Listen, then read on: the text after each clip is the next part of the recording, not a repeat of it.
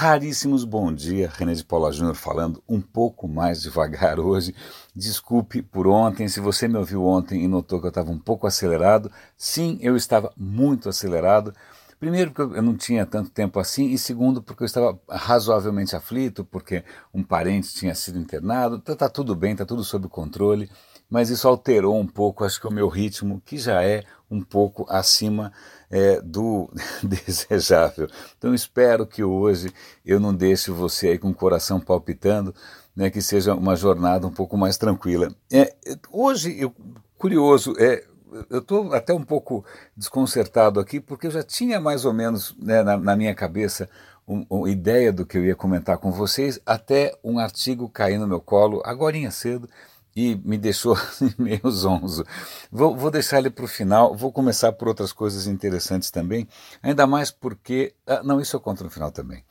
É, é um artigo, e tem a ver, olha que interessante, tem a ver inclusive com esse parente é, internado aí.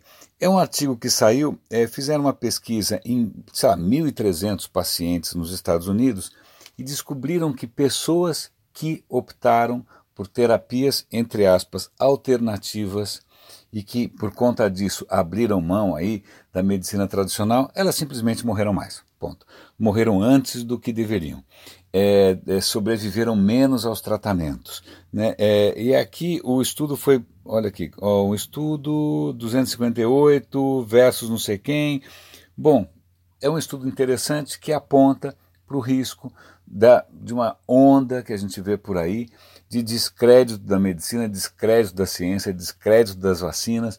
Né? Quando a gente pensa que o próprio Steve Jobs, que puxa, dinheiro não faltava para o Steve Jobs, nem inteligência nem nada, ele diante de um câncer de pâncreas, o cara ao invés de fazer o tratamento convencional, resolve fazer sei lá o que, macrobiótica, nem sei que diabo que ele fez, ou meditar, e morreu, né, é, desnecessariamente cedo, a gente vê que isso não é pouca coisa. Né? Então eu estou tendo convivendo com isso agora, que essa busca por soluções milagrosas, nem estou falando do Dr. Bumbum, hein? não estou falando do Dr. Bumbum.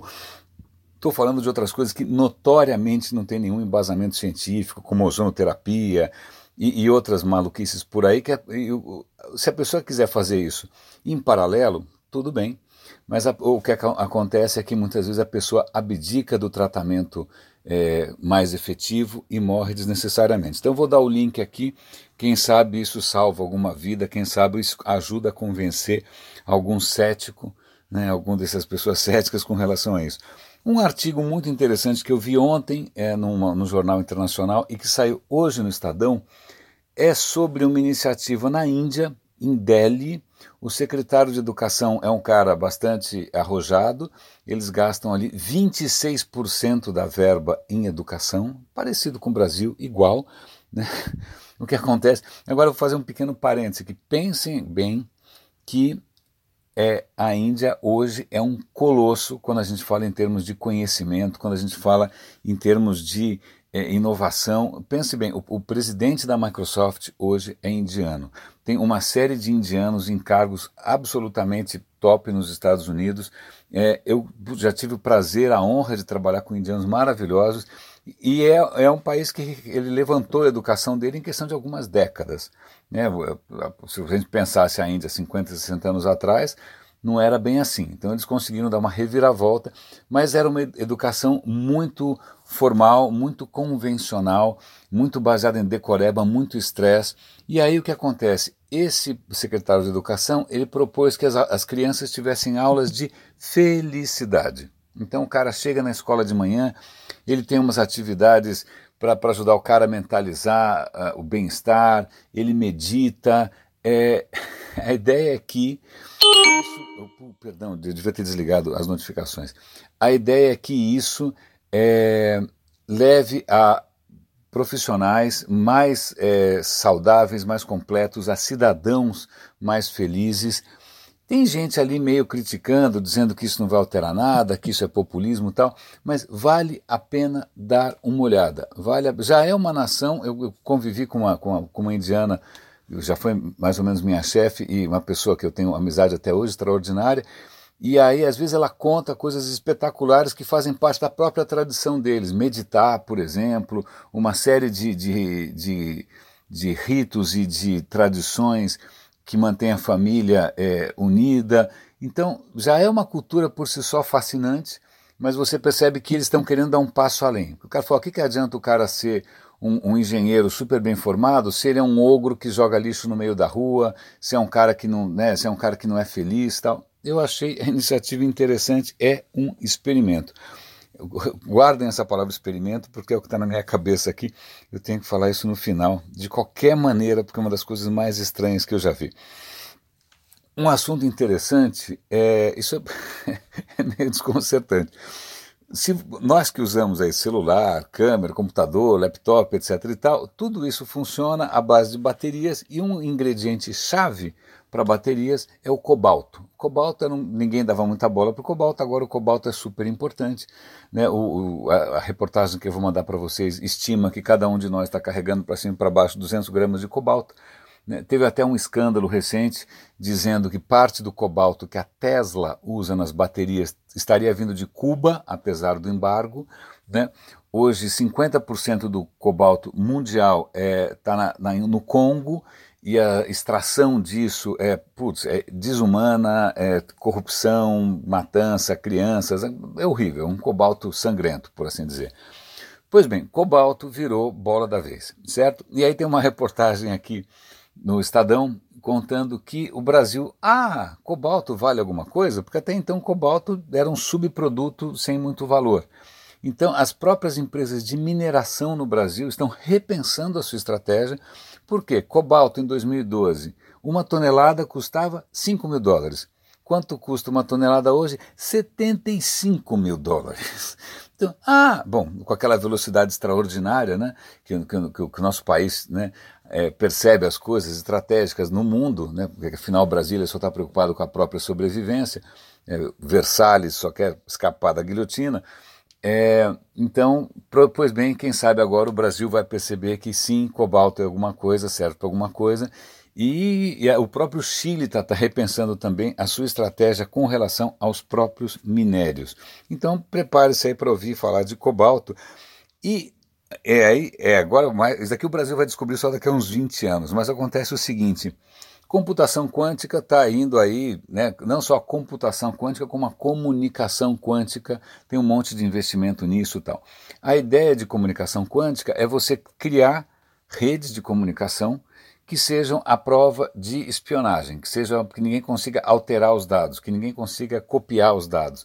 Porque se você tentar fazer alguma coisa, você interfere e pronto, está na cara que alguém mexeu. Então, a comunicação quântica é, uma, chama isso de bola da vez, é, é super estratégica para um monte de gente. Mas a comunicação quântica, ela depende, é, é, muito sensível, ela é muito delicada e tem alguns problemas de engenharia difíceis de resolver. Você não consegue levar o sinal, é, a informação muito longe, porque você precisa de alguma maneira repetir isso, e isso era um problema de engenharia severo, até que alguém descobriu que uma terra rara, que é um desses minerais que né, estão no coração da eletrônica, chamada itérbio, itérbio, né? Parabéns, talvez seja a primeira vez que se usa falar em itérbio, mas não será a última. Itérbio é sensacional, é mil vezes melhor sobre N pontos de vista tal. Então, provavelmente a comunicação quântica vai depender de mais um mineral que aí o artigo nem fala aonde estão as jazidas, eu nem tenho ideia de onde tem itérbio no mundo aparentemente não deve ser uma coisa muito simples de encontrar, senão não seria chamado de terra rara. Né? Mas, de qualquer maneira, guarda esse nome na cabeça, Itérbio, não sei se o Brasil tem Itérbio ou não, não sei se alguém sabe se a gente tem Itérbio ou não, talvez nem isso aconteça. Outro estudo interessante que eu quero comentar com vocês aqui é o seguinte, eu já comentei em outros episódios de alguns estudos que indicam ou apontam uma correlação entre genética e o que você poderia chamar de inteligência ou desempenho escolar, no mínimo. Pois bem, isso eu já comentei o quanto isso é polêmico. As pesquisas estão mostrando que existe sim uma correlação. Isso para muita gente é assustador, não só porque parece coisa de nazismo, de querer selecionar os melhores, de querer matar os piores, mas também porque a esquerda se baseia no mito de que nascemos todos iguais. Um mito absoluto, claro, um mito completo que não tem o menor fundamento, mas tudo bem. Então, eu acho que o pessoal da esquerda não vai gostar disso. Mas o que acontece é mais um estudo comprovando, um estudo praticamente com um milhão de pessoas, né, com DNA que foi cedido pela 23andMe, DNA daqui, DNA de lá. Bom, um milhão de pessoas mostrando que, é, sim, na verdade você consegue, a partir do perfil genético, mais ou menos prever né, qual vai ser a, o futuro escolar daquela criança. Então eles colocam que o pessoal que tem lá os, os indicadores mais desfavoráveis tem 10% de chance de terminar os estudos no nível superior, né, de até o nível superior. Enquanto aqueles que estão né, na, no extremo mais favorável têm 50% de chance. Então não é uma correlação também assim 100%, né, mas já tem uma indicação e isso, obviamente, vai trazer N discussões do ponto de vista de política educacional, políticas sociais, etc. e tal, mas é, contra fatos não há muita opinião. Né? A gente pode achar o que quiser, mas se é isso que, é que, que, os, que a ciência está mostrando, é, vivamos com isso. Então, sim, aparentemente existe uma coisa. Não é um gene só, é uma bateria de genes, são mil genes, uma, um número gigante, mas você consegue sim encontrar uma correlação significativa entre as duas coisas. Tá? Isso é muito interessante. O que mais estou chegando aqui? Dois artigos sobre Estados Unidos, um deles, o Trump, que é um cavaleiro do apocalipse, ele está querendo reverter a legislação que tenta minimizar a emissão de poluentes ou seja, o Obama, com a história do Acordo de Paris, da gente alcançar metas né, de diminuição da, do, do, da, de, da, emissão de gás carbônico e de poluentes, pois bem, o Trump quer reverter tudo isso, inclusive na Califórnia, que tinha leis próprias. É impressionante a agenda malévola e completamente destrutiva desse cara. É, eu acho que, olha, os russos não precisavam nem de colocar uma bomba atômica, colocaram o Trump.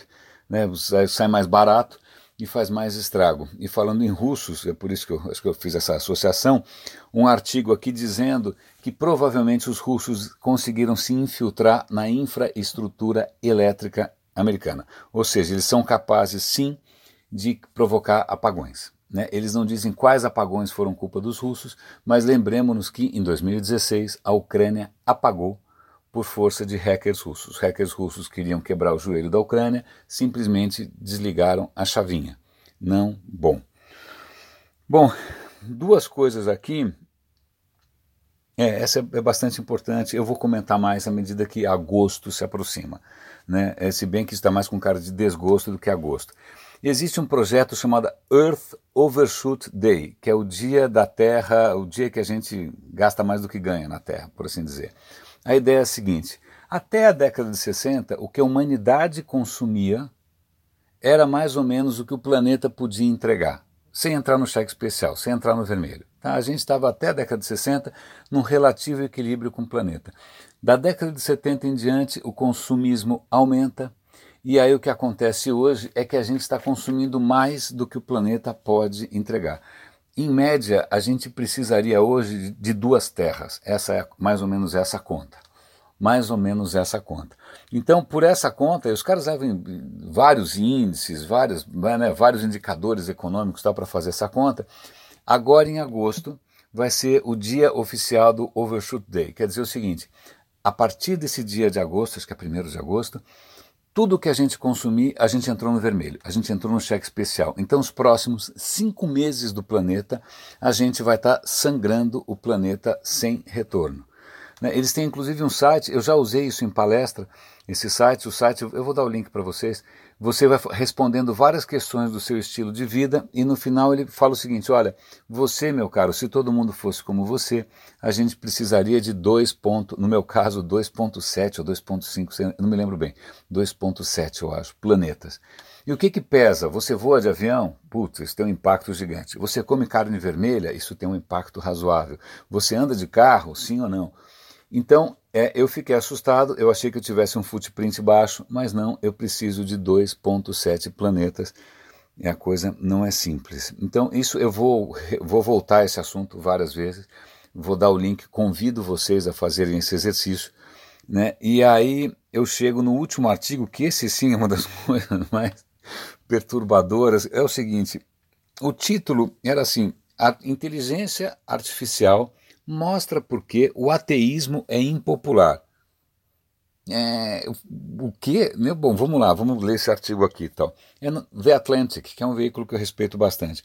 A questão é a seguinte: uma iniciativa de cientistas e pesquisadores de várias disciplinas, ciências sociais, matemática, etc. e tal, resolveram fazer uma plataforma onde você consegue modelar o comportamento de populações. Tanto que esse, o nome desse primeiro projeto é Projeto de Modelagem da Religião. Como assim, cara pálido? A ideia é a seguinte: você constrói, como se fosse SimCity, vai, como se fosse, sei lá, um, uma simulação de computador, em que a população são milhares, um número elevado aí de pequenas pessoinhas virtuais, e aí você atribui para cada pessoinha dessas valores e crenças baseado em pesquisa. Né? Os caras fizeram uma pesquisa, sei lá, pega a pesquisa do Censo Brasileiro, do IBOP, do IBGE, sei lá o quê e coloca esses valores distribuídos pelas pessoas, distribuídos pela geografia. E o que acontece? Você consegue rodar simulações de como essas pessoas reagem a mudanças do tipo chegaram imigrantes de uma outra religião. Né? E é o que que você. Vamos imaginar, o, até o exercício que eles mencionam aqui é isso: você tem uma sociedade com perfil X de comportamento, estão lá os agentezinhos todos felizes e contentes, aí de uma hora para outra você tem que absorver um monte de imigrante muçulmano. Qual é a melhor política? É colocar esses caras no enclave? É tentar forçar esses caras a uma integração? Tentar fazer com que seus filhos joguem bola com os outros? Então, você tem várias opções para tentar diminuir o choque. E o que acontece? Você pode testar essas opções numa simulação. E aparentemente, até para o espanto dos próprios envolvidos, essa simulação, que é inteligência artificial, eu comentei outro dia aqui desses modelos que usam agentes. Ao invés de ser só machine learning, ele usa agentes. É, o desempenho está é, tá sendo muito melhor do que o esperado. Por quê? Porque eles pegam e casos que são conhecidos já, né, episódios que são conhecidos, eles mencionam uma coisa que aconteceu aqui na Índia, etc. e tal, eles tentam é, criar as condições imediatamente anteriores ao que aconteceu, bota o modelo para rodar e vê se aquilo que acontece coincide ou pelo menos se aproxima do que efetivamente aconteceu. E a aproximação é bastante boa. Então, na verdade, esse, esse, essa plataforma, essa modelagem está aberta, quem quiser usar pode usar. É, você fica pensando, puxa, que bacana, né? O governo então poderia testar várias políticas públicas antes de botar em prática, né? Antes de importar médico cubano, sei lá. É, testar para ver qual é a melhor e tomar uma decisão um pouco mais, em princípio, racional. Mas aí, por isso que até aí parece tudo legal, né? Não parece que você, né? Imagina um governo iluminado, né? O cara já sabe mais ou menos qual vai ter o melhor resultado. Mas ao mesmo tempo, pessoas estão com o cabelo em pé. Eu, por exemplo, cabelo e várias outras é, é, é, coisas foliares é, em pé. É, porque isso, vamos imaginar que isso seja realmente é, efetivo, que isso realmente funcione isso pode ser sim uma plataforma de manipulação. Vamos imaginar que você tem um governo mal intencionado, né? o, o nosso nem isso, né? o nosso está tão preocupado em sobreviver que ele nem consegue ter má intenção mais. Mas um governo mal intencionado que queira manipular a população num rumo no outro e ele poderia realmente aumentar a efetividade dessa manipulação através de plataformas como essa. Então, mais um caso aqui de faca de dois legumes, né, faca de dois gumes da tecnologia. É, eu recomendo a leitura, é uma leitura longa, eles contam vários casos, vários projetos, etc. e tal. Mas, é, pois bem, eu estou meio sem saber o que pensar. E o que eu comentei, daqui a pouquinho vai vir aqui em casa é, uma equipe da Record eu vou até passar depois, eu vou perguntar quando que vai passar na Record, acho que eles têm um programa de domingo, eu não sei, um programa de domingo à noite, tipo fantástico, alguma coisa assim. É, eu vou dar uma entrevista sobre o quê? Sobre pessoas que usam ou não o Google para é, saber resultado de exame médico, para pesquisar sobre doenças, para pesquisar sobre tratamentos. E eu topei participar disso justamente para tentar levantar, né, chamar a atenção das pessoas para informações falsas ou tratamentos mirabolantes que existem online e as pessoas podem não ter o discernimento de perceber que isso é picaretagem. Então daqui a pouquinho os caras estão aí, eu espero que fique legal, eu compartilho o link com vocês depois. Raríssimos, falei 20 minutos, espero não ter corrido demais. Grande abraço e até amanhã.